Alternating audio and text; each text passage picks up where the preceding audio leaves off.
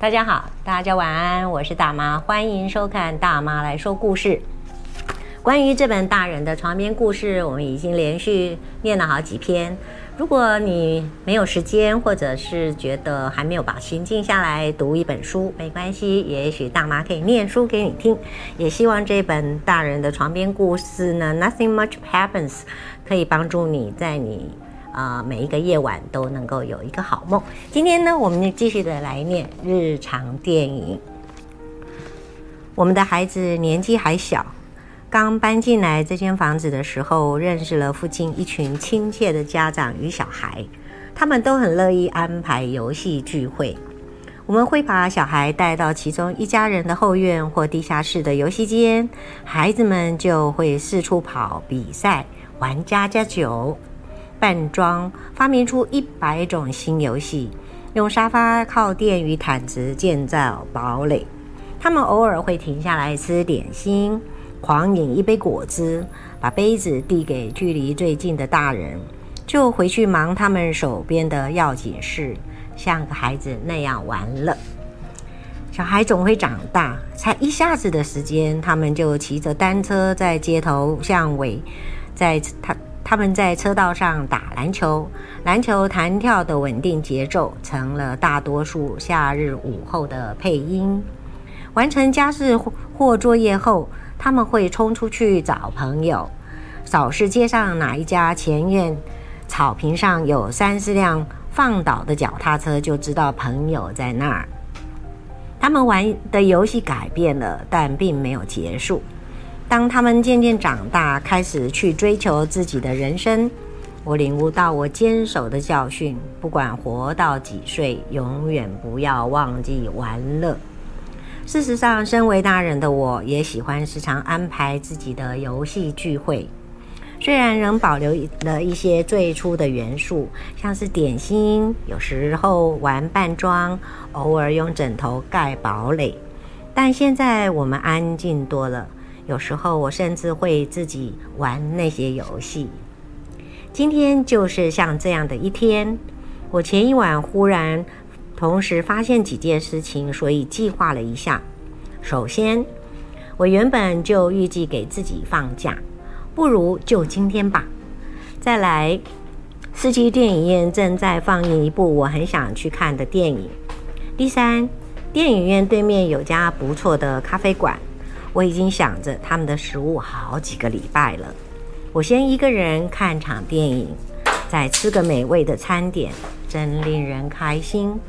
我脸上挂着微笑入睡，醒来时充满活力，准备迎接这一天。我看了一下那场电影的时刻表，发现刚好中午左右有一个场次，太好了！我决定穿着睡袍和拖鞋，懒懒地躺一会儿。然后在电影开演之前，慢慢悠闲地吃个早午餐。我的床头柜上放了一本小说，还没看完，所以我拿着那本书和一杯刚泡的茶，走到窗前的扶手椅坐下，把脚搁在椅凳上，开始读了起来。有时我听到我的猫项链上的铃铛轻声作响。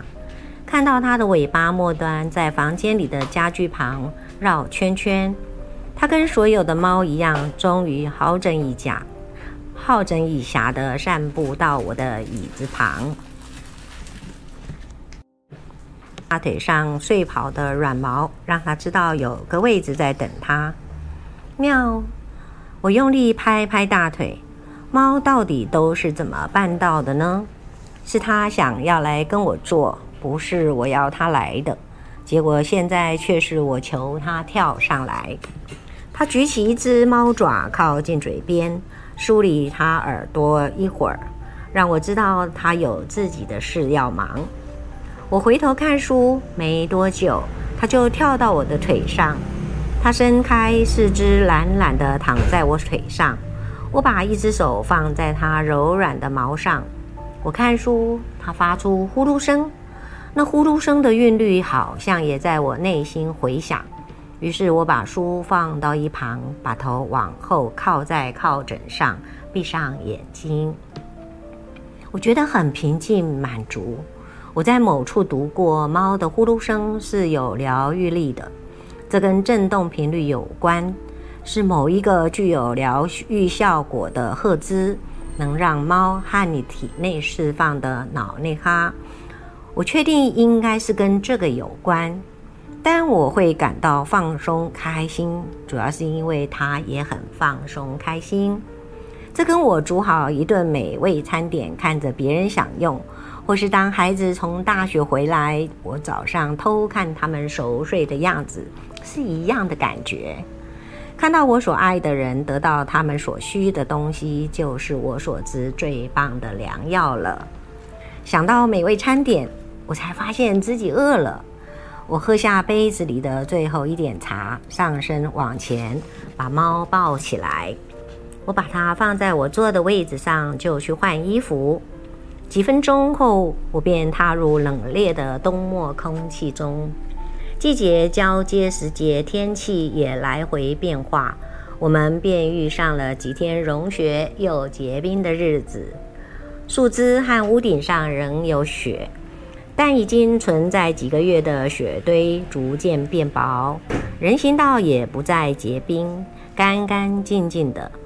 我发动车子，倒车，开上车，开了很长的路，穿过邻近区域，抵达大街。大家都在上班，小朋友都在上课。我正要去吃早午餐，我笑了。我们偶尔都应该翘个课。我找到了停车位，小小散步了一下。我停在一个街角，往下看大道上，沿着人行道种植的一排小树。都用铁栅栏小心地围着，每一棵树上的一根树枝上都挂着一个心形装饰冰块，里面装着鸟饲料。我看了一会儿，有一只小鸟停在上面啄了几口，想吃里面的饲料。我觉得这些冰喂鸟器不是市政单位的人挂上去的。是有人做了这些爱心饲料，再用耐用的细绳挂上去的。他们在某个冬天来到这里，想确保鸟儿们有东西吃，街上也能变得友善一点。我想去的咖啡馆蛮多人的，但并未满座。我找到靠近窗户的一个小圆桌坐着，点了听起来很棒的食物，一份淋上自制榛果巧克力酱的松饼。还有一杯有粉红果肉的葡萄柚汁。